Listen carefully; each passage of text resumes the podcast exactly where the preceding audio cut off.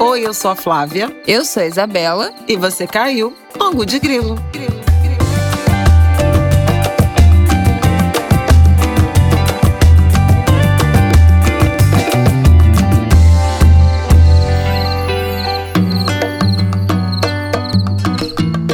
Oi, gente. Boa terça-feira para vocês. Ih!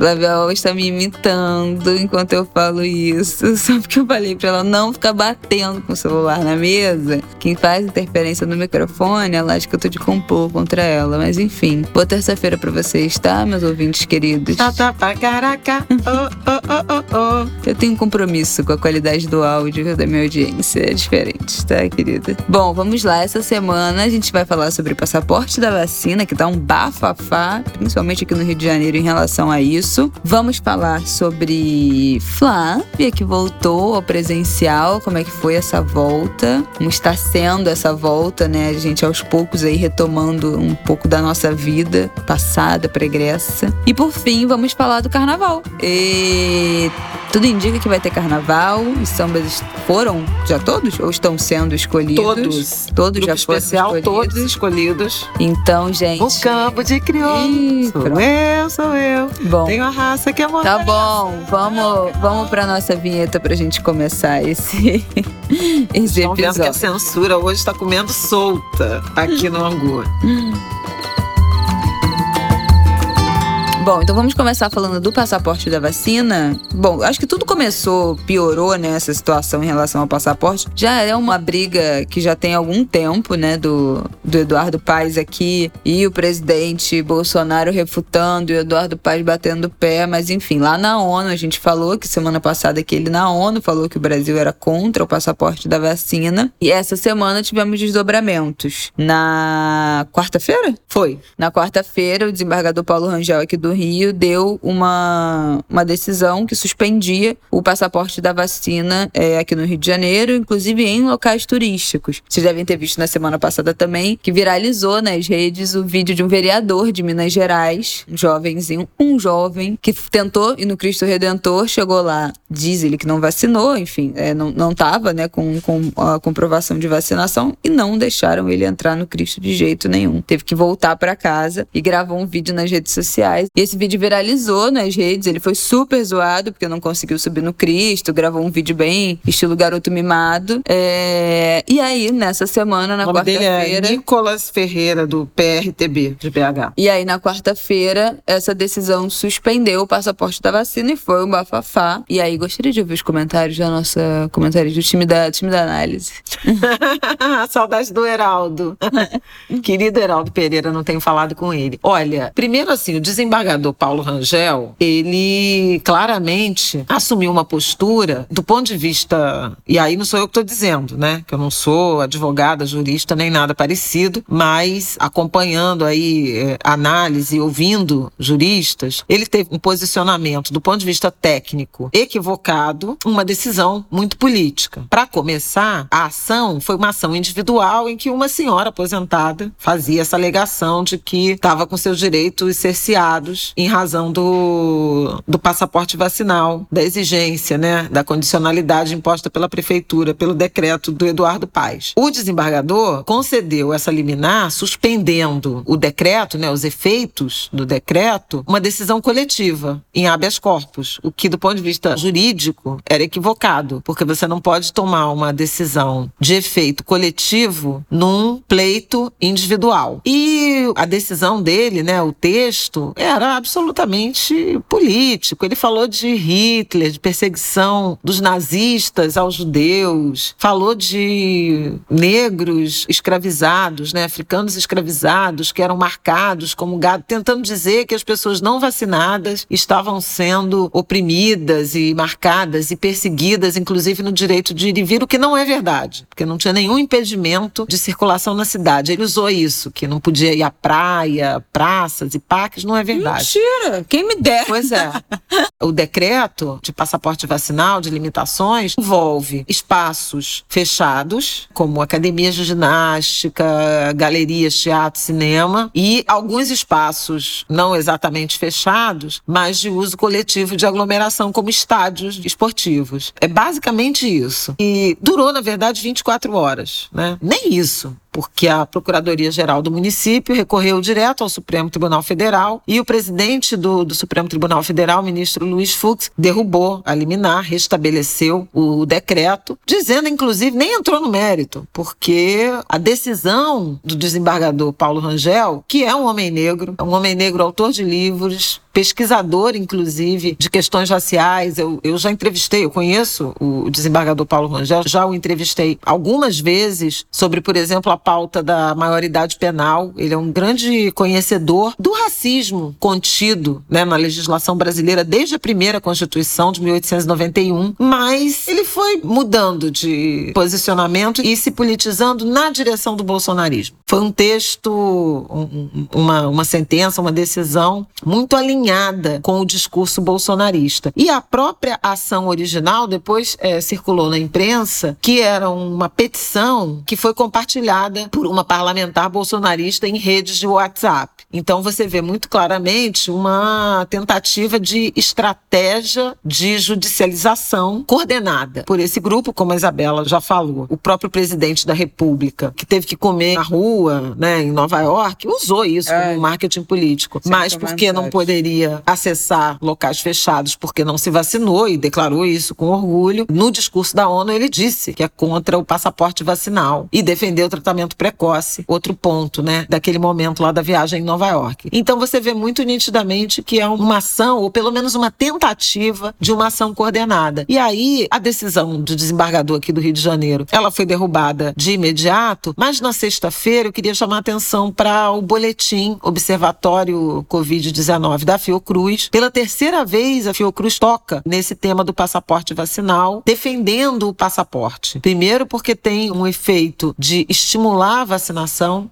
e isso tem acontecido. Teve muita gente que acabou se vacinando ou procurando os postos para tomar a segunda dose por conta dessas restrições, inclusive restrições a servidores públicos, né? Mas. E muita empresa também ameaçando o desligamento, né? Você pode demitir alguém que não vacinou. É legal. Então, nesse momento, é melhor não ser demitido. Nesse momento de Brasil. Pois é. Por que isso, gente? Primeiro, porque é, é uma banalidade. Passaporte vacinal, é, talvez não com esse esse nome, com essa denominação. Mas é algo que existe desde sempre. Eu, por exemplo, em 2004 fui à China. Você não vai à China sem tomar a vacina da febre amarela. Você tem que levar hum, eu sua fui carteira pra Marajó em 2016, tem que apresentar a vacinação da febre amarela. Para a Amazônia. Isso é super comum. Acessar é, programas sociais, por exemplo, Bolsa Família, que tem como condicionalidade matrícula, frequência escolar e, e, indicadores de saúde exige carteira de vacinação. Matrículas em escolas exigem uhum. a, a, vacinação das crianças. Escola particular, né? Não só não só a escola pública. pública. Então assim é uma coisa banal. Máscara até a gente não tinha esse hábito. Uhum. Mas assim são questões de recomendações sanitárias ancoradas na ciência, nos especialistas, que assim não deveriam ser uma questão. Eu lembro, acho que eu já falei aqui no Angu sobre a Ana Paula Lisboa falando, sei lá seis meses atrás, eu acho incrível como o Brasil ainda está debatendo se pode ou não usar máscara. Aqui em Angola isso não é uma questão. As pessoas botam máscara e pronto. Não, é surreal. Acabou. E não né? deveria. Né? Gente, não, não, tipo assim, não deveria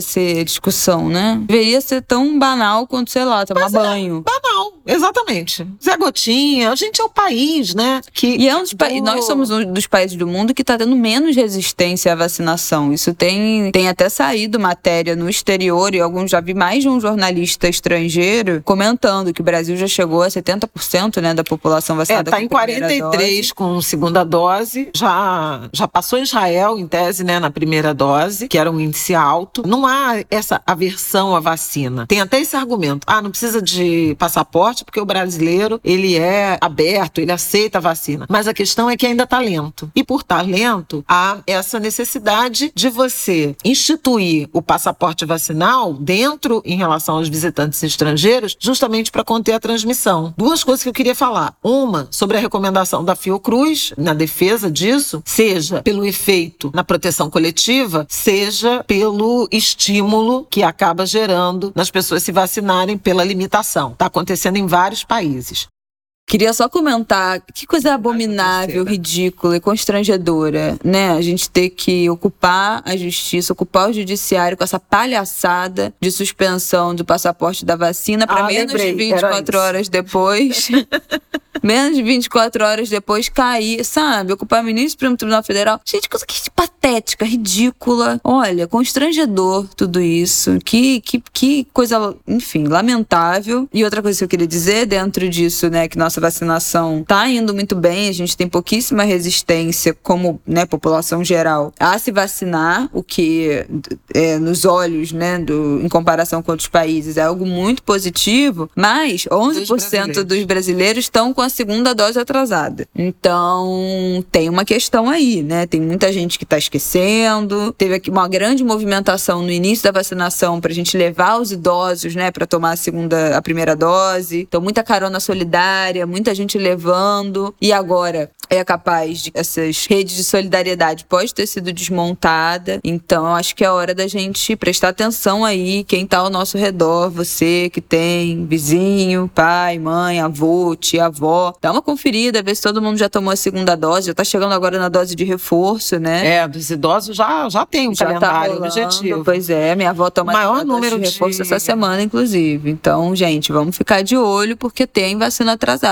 Tem uma questão logística, né, com algumas vacinas que têm estado em falta, mas também a população não está indo. Então, é, e tem uma resistência à Coronavac, porque 32% dos que tomaram a primeira dose de Coronavac não voltaram, que é exatamente a campanha que o presidente da República e seus aliados fazem em relação à vacina do, do Butantan e do Dória. Mas o que eu queria falar era exatamente esse ponto que a Isabela falou dos municípios, né, das, das restrições e, e tudo mais, porque a Fiocruz chama atenção para isso. Tem mais de 200, acho que cerca de 250 cidades brasileiras que já implementaram o passaporte vacinal. Cada só? uma com a sua regra. É. São grandes cidades, é, né? É, também só faz sentido se for grande. Só que veja, cada um tem sua regra regra. E aí a Fiocruz chama atenção para a necessidade. É desejável que se tenha uma diretriz nacional uma coordenação nacional, que um ano e meio depois da, da pandemia Bom, não tem. É. E essa diretriz nacional, ela inclusive seria muito útil para reduzir judicialização porque assim, fica todo mundo indo na justiça contra a própria prefeitura, os decretos, não sei o quê. Agora, vejam a que ponto a gente chegou no Brasil, que é quase uma utopia pensar se terá do governo federal, do Ministério da Saúde, virá algum tipo de diretriz nacional em relação ao passaporte sanitário ou passaporte da vacina. Um Esse ato... homem foi na ONU falar contra né, pois o é. passaporte, é. quando que vai fazer? E, aliás, o ministro da Saúde continua lá em Nova York, que continua Positivo. é, positivado, né, né? Ai, gente. Enfim, acho que era importante trazer essa reflexão sobre a politização do passaporte da vacina, sobre os ganhos que isso tem trazido no enfrentamento à pandemia. Os dados têm mostrado uma queda e uma estabilização, mas em níveis, em termos de taxa de transmissão, ainda altos, né? A gente não pode esquecer que estão morrendo entre 400 e 600 brasileiros por uhum. dia. Ainda é muita coisa. Embora tenha estabilizado, embora o sistema de saúde esteja menos menos estressado com internações em enfermaria, em UTI e em óbitos. Aqui no Rio, por exemplo, um termômetro importante, o Hospital Ronaldo Gazola, que era só de Covid, ele começou a abrir leitos para internação de outros casos, né? Nossa, liberar fazer, leitos. Vai fazer o que não fazia nem antes da pandemia. É, porque estava fechado. Era um né? hospital completamente ocioso, com vários andares fechados, que recusava pacientes. Matéria eu já fiz nos meus tempos de, de jornalista, eu já fiz. Outra coisa que eu queria falar, dentro disso que você falou do, dos leitos, não sei o quê, a prefeitura divulgou, né, essa semana que aqui no Rio, 94% 60% das pessoas internadas com Covid foram pessoas que não se vacinaram em TI, né? São pessoas que não Exatamente. se vacinaram. Então, olha só, que é a gente já pode ver aqui uma coisa que a gente estava vendo alguns meses atrás dos Estados Unidos, né? Que é a pandemia dos não vacinados. Então, a gente está vendo um agravamento muito maior em gente que não se vacinou. Então, gente, pelo de todas as Deus. faixas etárias. Tem também, obviamente, casos de idosos, né? E por isso é importante a terceira dose. E por que, que é importante a vacinação de todo mundo? Porque também tem aumentado o número de casos de crianças de 0 a 9 anos. Então, assim, é fundamental, como os testes ainda não são suficientes para imunizar, né? Para dar garantia para imunizar as crianças, é fundamental que adolescentes, que jovens, que adultos, que idosos se vacinem, porque assim também a gente vai estar protegendo nossas crianças Pelo que de precisam Deus. voltar às escolas. Então, veja não quero meu filho isso, com Covid, né? hein? Você se vacina. Cada um, a proteção de um é a proteção de todos, né? O sentido é Gente, esse, é o sentido é coletivo. Vacina é pacto social. Essa frase é mais velha que o tempo do cagá baixadinho. Com todo respeito aí, mas pelo amor de Deus, né? Tempo de vovó criança. Todo mundo sabe disso. A gente se vacina por nós e pelos outros. Mas enfim, um ano depois, estamos aqui repetindo as mesmas coisas, porque é, é isso que o esse governo genocida faz com a gente. O Brasil é um país que tem tradição de se vacinar. Imagina se a gente tivesse começado a vacinar ainda no fim, né, de 2020, a, a vitrine, a vitrine que a Pfizer queria fazer do Brasil. Ai, saudade. Podemos Vamos mudar o bloco? nosso- Eu quero inserir um bloco Ah, intermediário. Ah, pronto. É assim que vocês acabam com um episódio de uma hora e meia contra a minha vontade. Ah, mas Ah. quase, isso quase nunca acontece. Mas eu acho que a gente tem que fazer uma referência CPI, né? Pois é, eu lembrei disso agora. É. Esse mico, essa coisa ridícula. Então vamos para o nosso próximo bloco surpresa CPI da Covid. Roda a vinheta.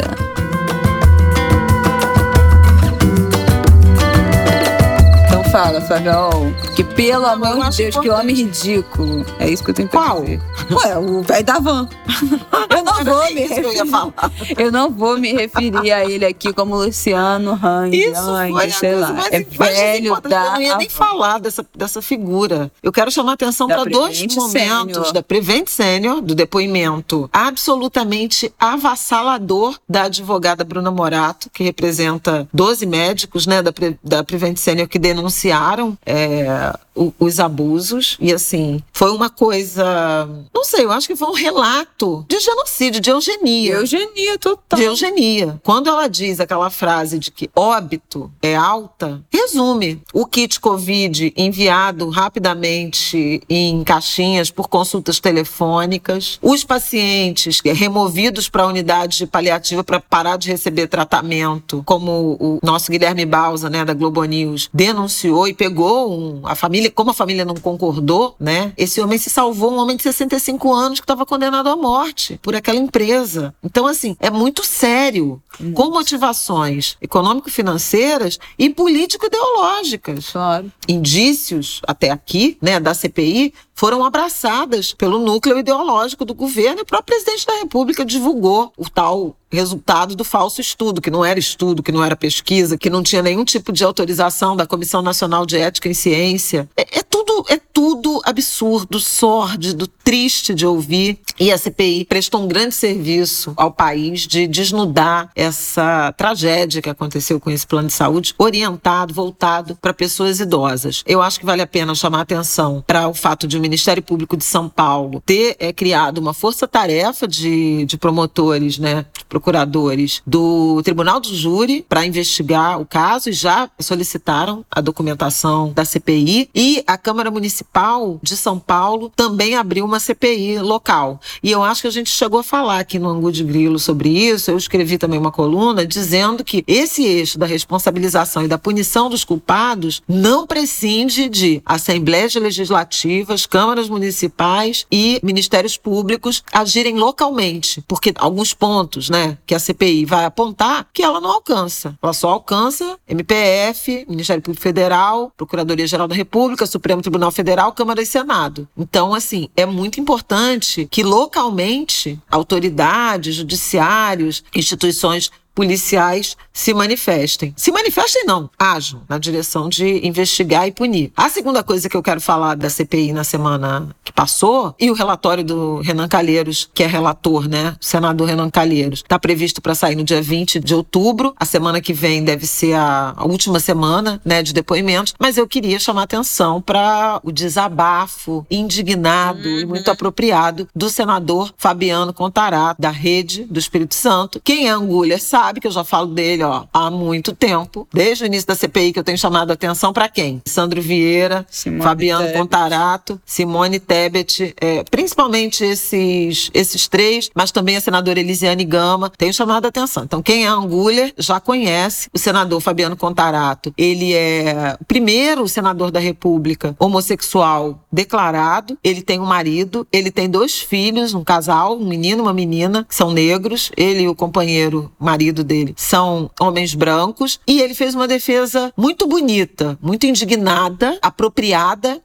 contra um crime de homofobia do qual foi vítima pelo acho que Otávio Facuri, é. um empresário bolsonarista, que inclusive foi a CPI não arregou, não. Disse que achava que as pessoas, que os conservadores, cristãos, é sempre incrível Ai. como o nome de Cristo é usado em vão, que tem direito à manifestação política, mas financia sites dessa extrema-direita anti-ciência. Ele falou lá que não se vacinou, que não, não vacinou os filhos. É uma coisa horrível. Não vou nem repetir isso aqui porque não interessa. O que interessa é que a CPI, na semana que passou, teve dois momentos muito fortes, muito impactantes um sobre essa revelação do caso Prevent Senior e esse desabafo que eu acho que nos representa, né, do senador Fabiano Contarato. Totalmente, ele arrasou. E ah, eu queria que você falasse uma análise que você fez na Globo News que eu vi, eu te assisti falando isso, te prestigiei. Que você falou como foi importante o lugar da presidência da, da CPI, né, na, no alto ali naquele tablado. Gente, tô honrada! Ah, já que eu não vejo era. Tá vendo? Assim ter sido cedido para que ele respondesse, né? O, o Facuri, porque a CPI tem aquele, né, aquela mesona ali da presidência. É, aquele tá auditório fica num patamar, né? Diferente. Fica mais alto acima, né? Dos, da galera que tá lá fazendo as perguntas e tal. Como ele ter sido ali no alto foi simbólico, porque ele tava cara a cara ali na mesma altura, né? Sem essa relação hierárquica ali de um no alto, outro embaixo mas ficou no mesmo patamar que o, que o Facuri, que estava sendo ali, né? Que, no caso, cometeu crime de homofobia, né? E aí você falou isso, que criminoso. Criminoso, porque ele, inclusive, além de fazer o desagravo, o desabafo e, e cobrar um pedido de desculpas, ele requisitou que a Polícia Legislativa abra uma investigação por homofobia. E isso é importante, uhum. porque não é só sobre pedir desculpas. Não, né? não é sobre pedir desculpas at all. Não é sobre pedir desculpa, ponto. Não quero desculpas.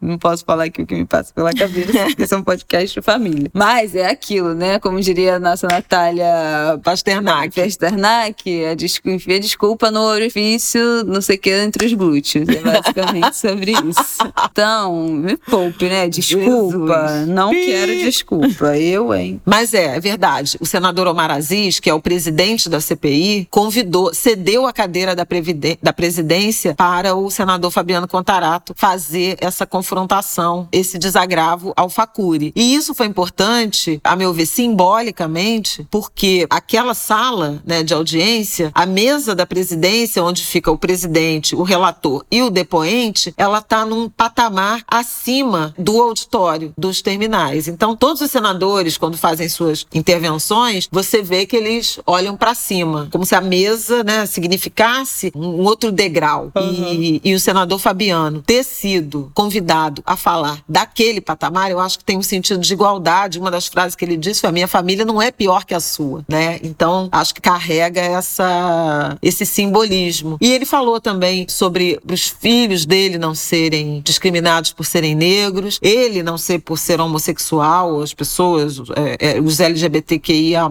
não serem discriminados por sua orientação sexual e identidade de gênero, os filhos não serem discriminados por serem negros, a irmã não ser discriminada por ser mulher, pai não ser discriminado por ser idoso, enfim, esse rosário. A outra coisa que eu comentei na Globo News, além desse sentido simbólico, é que homofobia, por decisão do Supremo Tribunal Federal, voltamos aqui, parente, voltamos à judicialização, ela foi equiparada ao crime de racismo, inafiançável e imprescritível, em que pese o fato de que não tem ninguém preso, né? Por, Ah, é. por racismo, porque tem várias interpretações. Fecha parêntese. Mas se não há uma legislação que criminaliza a homofobia, é justamente por causa de quem? Desse Congresso Nacional, Senado e dessa Câmara Federal, que bloqueou todas as tentativas. Então também, ano que vem, a gente vai eleger um terço do Senado e a Câmara dos Deputados, assim como assembleias legislativas e governador e presidente. Então é importante também pensar nisso, né? Que qualidade de parlamentar é essa que a gente está escolhendo que permite, bloqueia, né, sabota iniciativas de igualdade plena né, da população brasileira. É isso. Vamos para o nosso próximo bloco, que foi dessa vez anunciado. Bloco anunciado aos Angulas no início. Vamos falar sobre a volta de Flaviol para a TV presencial.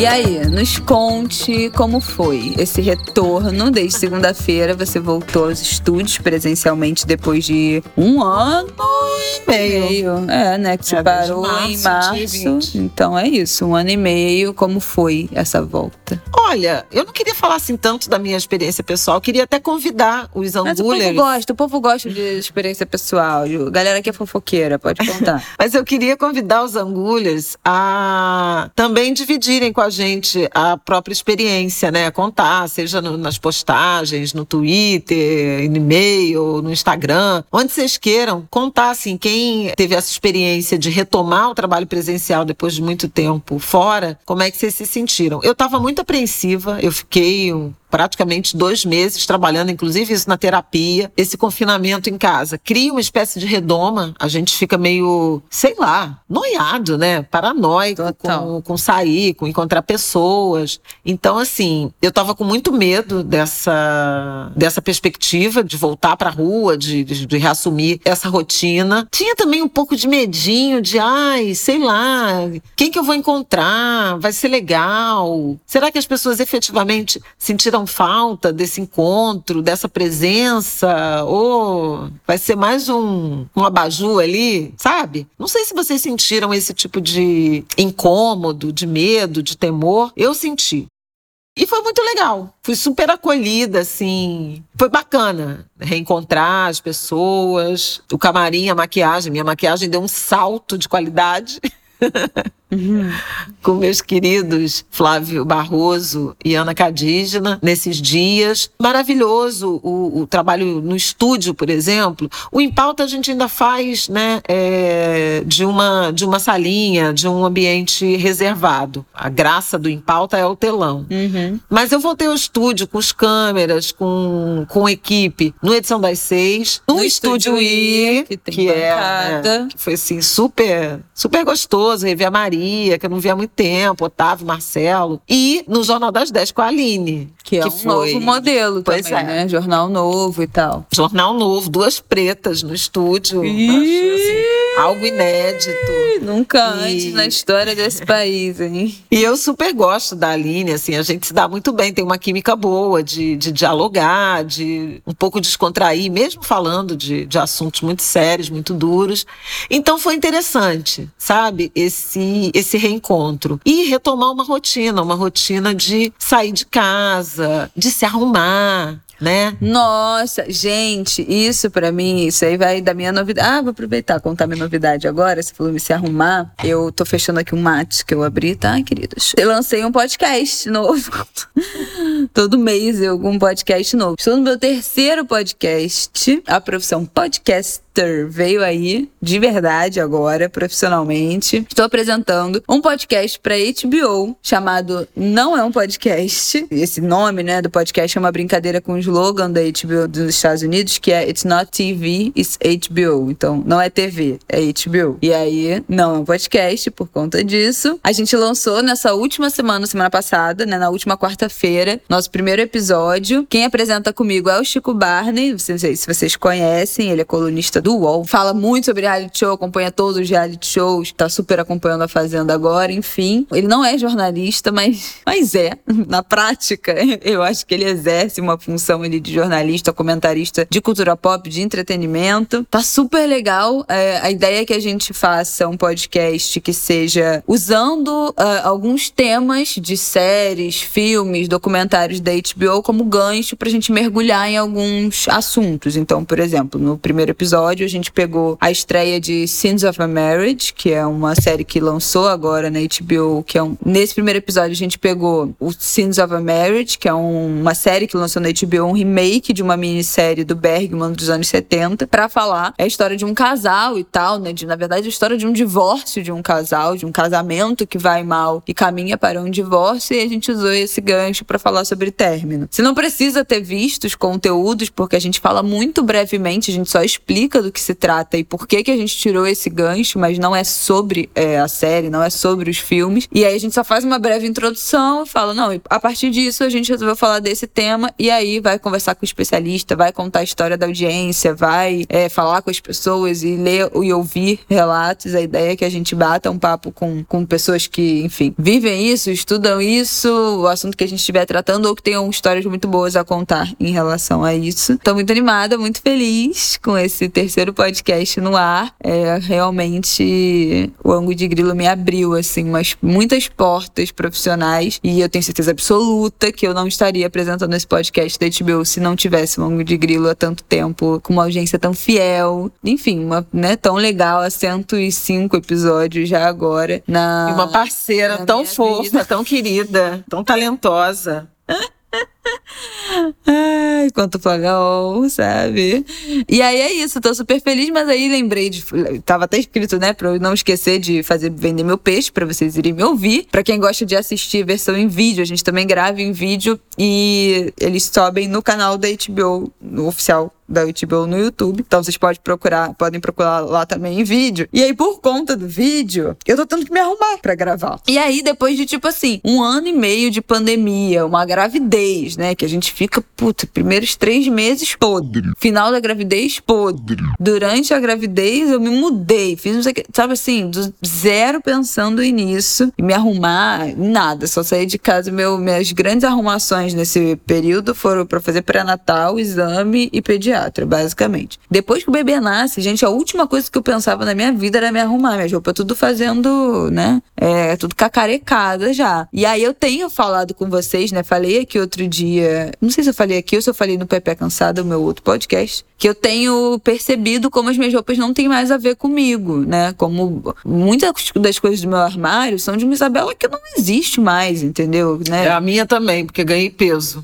não, é, não, não é nem esse o meu caso, mas assim, eu tenho muita roupa que era da época que eu era adolescente, adolescente mesmo, tipo adolescente, ou então saindo da escola, né? 18 anos, 19 anos, roupa que eu ia pra festa, roupa que eu ia pra night. Gente, pelo amor de Deus, não faz o menor sentido mais comigo de hoje, não é mais o meu estilo, não é mais o que eu gosto gosto de usar. E tenho feito um movimento de olhar para isso e comprar roupa nova para que, que eu me identifique agora, né? Nessa nova eu, né? Sei lá. Que surge a partir da pandemia, a partir da maternidade. Muita roupa minha eu não consigo amamentar. E para mim, amamentar é uma prioridade. Eu quero amamentar por vários anos. Então eu não quero ficar fazendo armengue, sabe? Ah, e roupa nova e não necessariamente nova, né? Você tá ah, aderindo à economia circular. Eu acho legal falar disso. Eu tenho comprado, comprei um vestido outro dia de um site chamado Troc Troc, T-R-O-C, que é um site de roupas né, usadas e tal. É, e nesse site tem várias marcas caras, assim, é, de roupas de muita qualidade, de durabilidade alta, mas que você compra por, sei lá, um décimo do preço. Eu comprei um vestido que era uma fortuna por 100 reais. E vestido novinho, novinho, novinho, novinho. Eles têm um controle de qualidade, assim, absurdo. Tem outro site que eu também tenho paquerado muito, chamado Repassa, um site que tem milhões de peças. E aí tem peças de todo tipo, todo valor. De, sei lá, cinco reais até sei lá quantos reais. Então tem.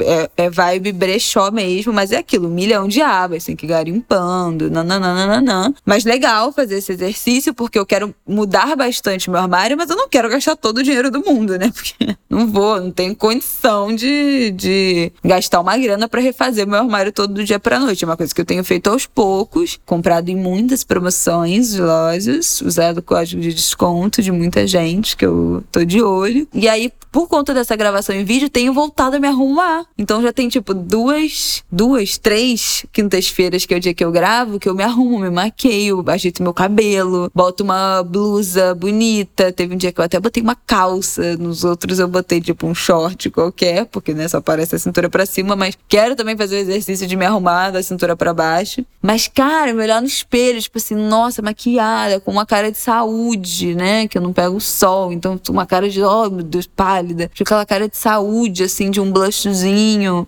e um batonzinho e um cabelo com gelzinho bem bonito. Nossa, isso faz toda a diferença. Vou me arrumar todos os dias na minha casa? Não. Mas tenho tomado cuidado de, pelo menos, né? Tenho estado atenta a isso, pelo menos, tipo assim, acordar e trocar de roupa, não passar o dia inteiro com a roupa que eu dormi.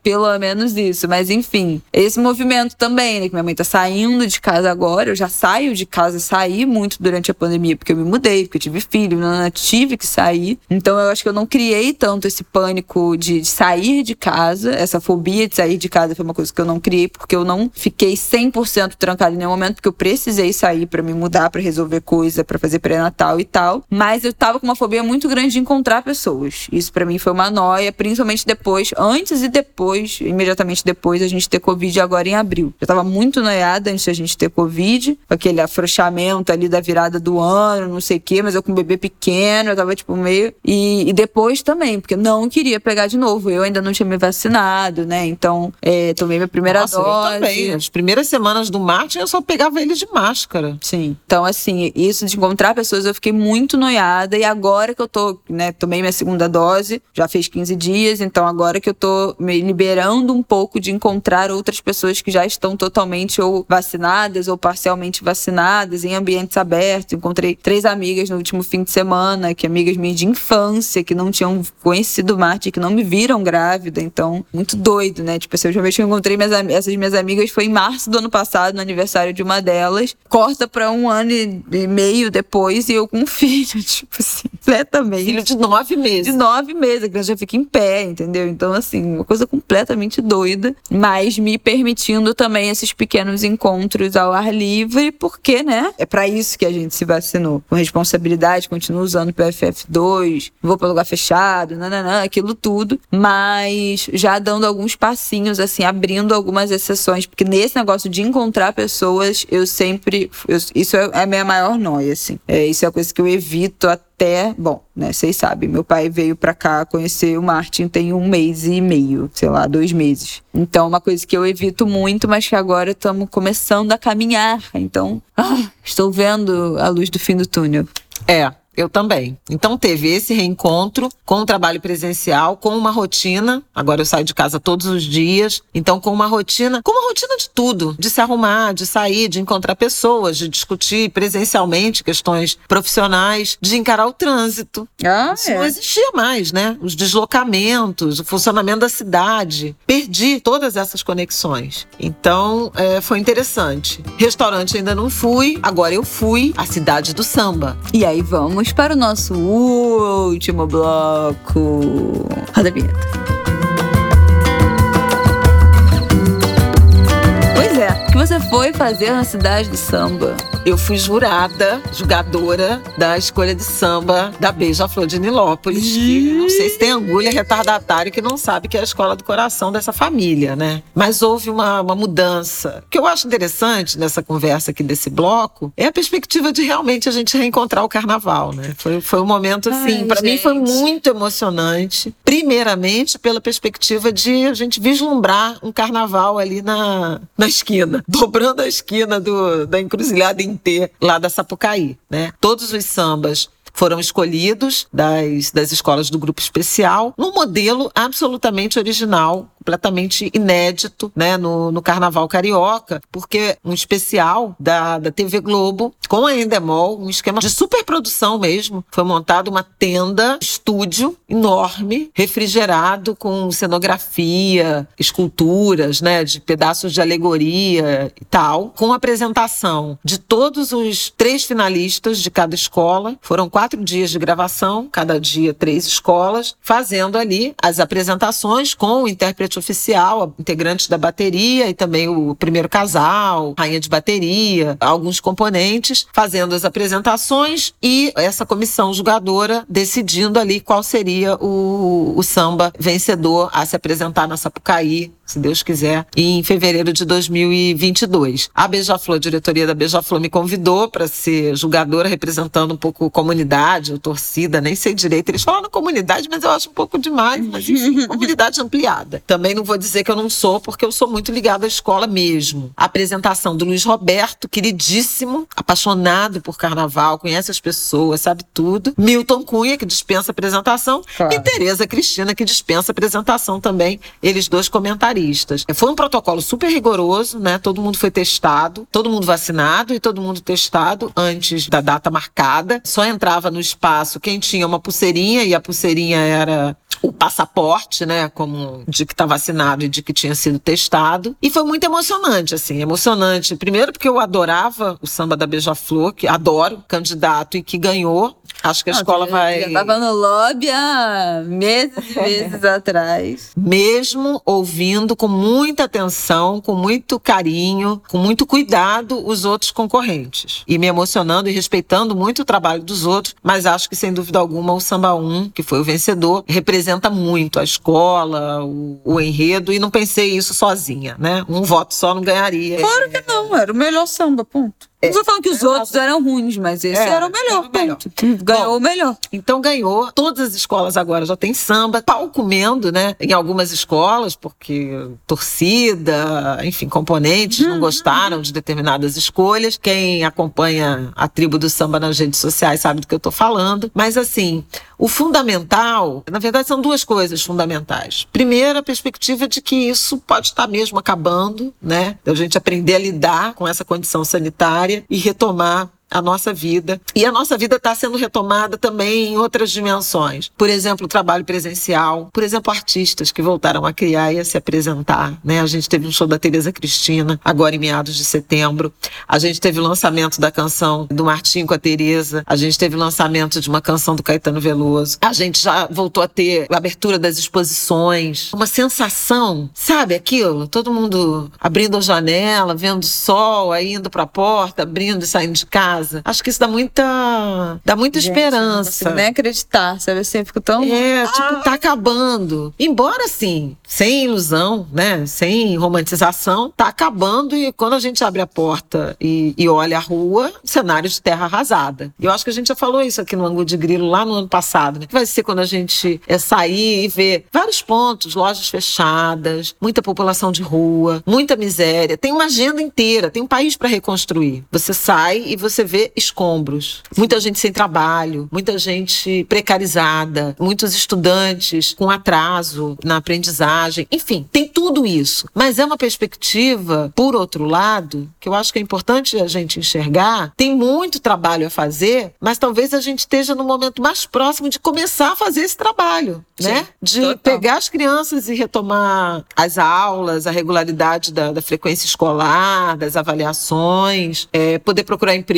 emprego, poder encontrar nossos queridos, poder, sei lá, paquerar alguém, né? Quem ficou sozinho, quem se separou, ter encontros, ser surpreendido, enfim, olhar no olho. Então, assim, eu fiquei muito emocionada com isso, com esse esse eixo da possibilidade do reencontro. Para mim foi muito emocionante encontrar algumas pessoas da, da Beija-Flor, né? Pô, a Selminha, que é minha irmã, não via desde o carnaval de, de 2020, né? Desde o desfile das campeãs que a gente não se encontrava. Então, assim, putz, muito tempo, aconteceu um monte de coisa na vida dela, aconteceu um monte de coisa na minha vida, ela não conhece o Martin, sabe? E a gente é amiga, assim, de passar o Natal juntas, né? De estar muito próxima, de se ver muito muito, de se encontrar muito. Neide Tamborim, os integrantes da bateria da Beija-Flor, mestre Plínio, mestre Rodney, é, a própria Raíssa, enfim, várias dessas pessoas, a TT, que eu não que a gente ficou muito próxima, né, na pandemia. Quem não, né? A Cristina invadiu as nossas Exatamente. casas com um ano de lives ininterruptas. Então, assim, foi muito incrível. Foi muito, foi muito incrível. A outra coisa é uma possibilidade de algum tipo de solução financeira para o carnaval. Pois é, isso que, que eu queria abre. dizer, porque a gente sabe que nem todo mundo que ouve a gente aqui vai curtir carnaval, gosta de carnaval, enfim, mas não é necessariamente sobre carnaval carnaval que a gente está falando. A gente está falando de como a gente vislumbrar um carnaval significa que isso está passando, porque acertadamente as nossas autoridades suspenderam o carnaval de 2021, o que foi uma decisão certa, mas que realmente colocou em perspectiva ainda no ano passado de olha o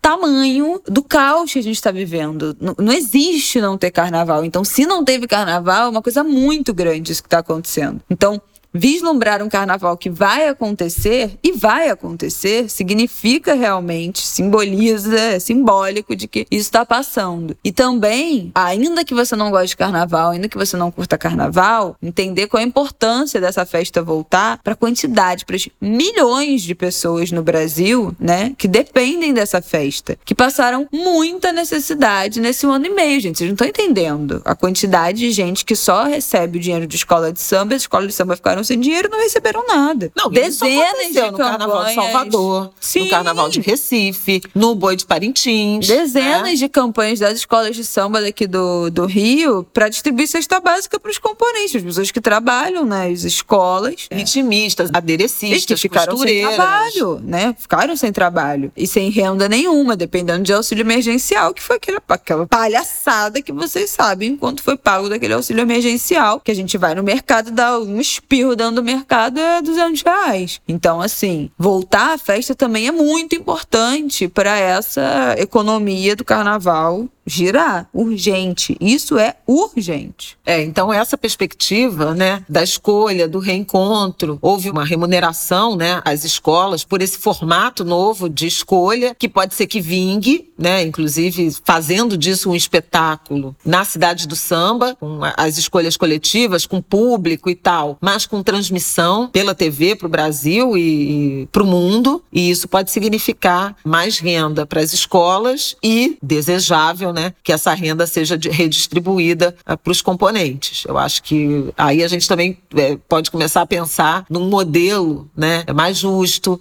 de formalização dos contratos, de segurança, de saúde e segurança no trabalho, de remuneração digna, de formalização. Toda essa agenda, bom, pelo menos para mim, já existia antes da pandemia, mas que a partir da experiência da pandemia mostrou que isso é absolutamente necessário porque as pessoas ficaram em situação de muita dificuldade financeira, de privação, de vulnerabilidade. Essas perspectivas, especialmente num país como o Brasil, numa cidade como o Rio de Janeiro, a região metropolitana do Rio de Janeiro, que tem muita possibilidade de geração de trabalho e renda a partir da economia criativa, a partir das atividades de cultura, que se se entrelaçam com uh, bares e restaurantes, né, com gastronomia, que se entrelaçam com turismo, e aí alcança transporte, alcança o comércio, alcança shopping, é repensar todo esse eixo de cadeia produtiva que foi completamente estrangulado durante a pandemia. Então, imaginar que uh, isso pode voltar também tem um alento, assim. E quando você vê, como eu vi, né, a estrutura que se montou para produzir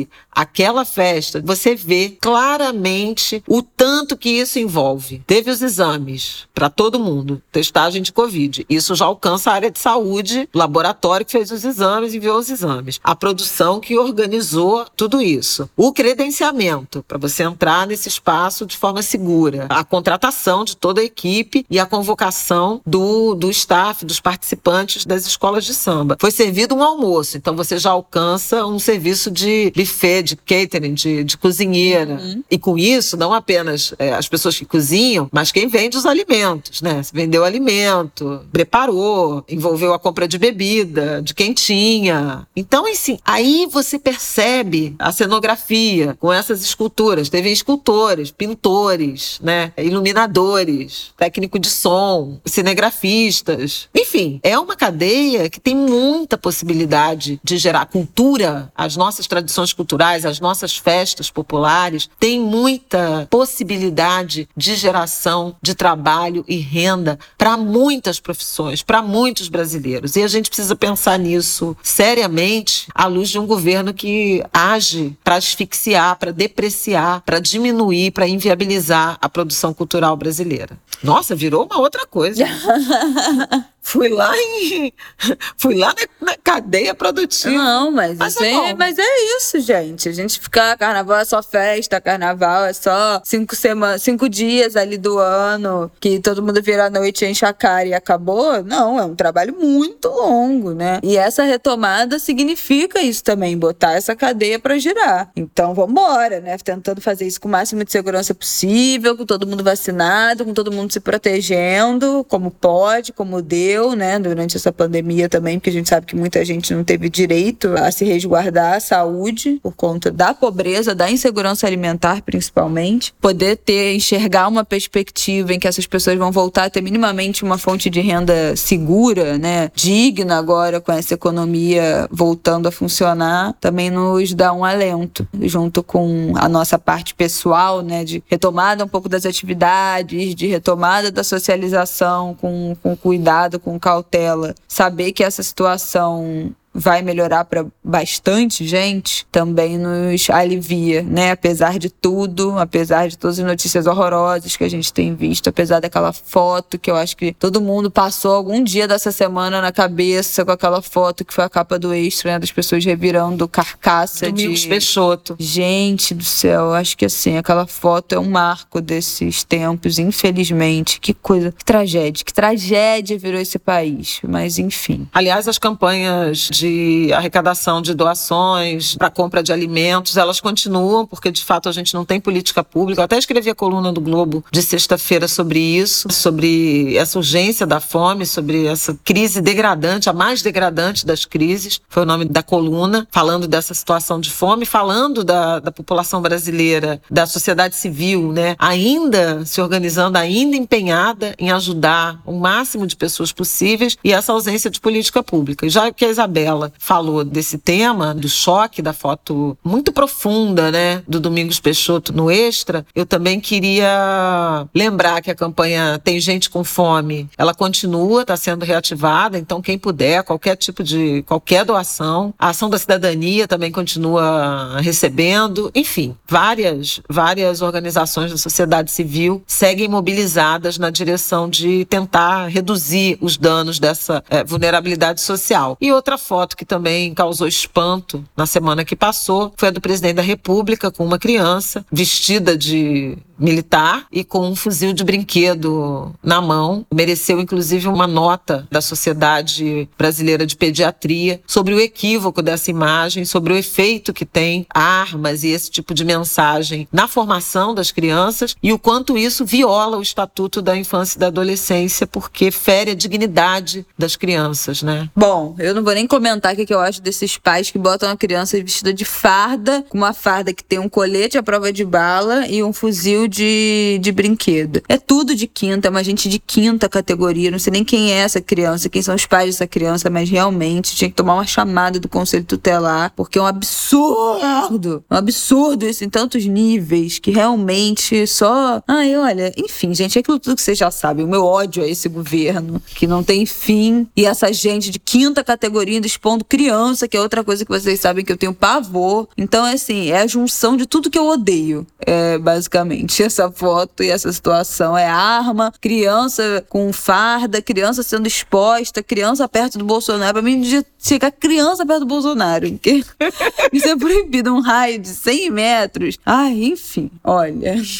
Medidas protetivas. Ah, eu acho que as crianças brasileiras não merecem. Deviam ter uma ordem de restrição, de não chegar perto desse verme. Bom, gente, é sobre isso. Chegamos ao fim, quero mandar um beijo para Lúcia Xavier e Jurema Werneck, que também foi é fundadora, né, pelos 29 anos da ONG Crioula e equipe pelo lançamento inclusive de um documento super importante, um dossiê sobre a situação de mulheres, principalmente mulheres negras, cis e trans, direitos reprodutivos. Olha, é um calhamaço com uma compilação de dados de mercado de trabalho, de renda, de saúde, de educação, muito profundo, tem mais de 100 páginas esse documento, super importante como diagnóstico da nossa situação social e vida longa a crioula. Total. É isso, gente. Boa semana para vocês, até semana que vem. Se cuidem, muita saúde, muita paz de espírito, tranquilidade sabedoria para enfrentar esse Brasil e aturar esse governo tá acabando. Também tá acabando. Você que ainda não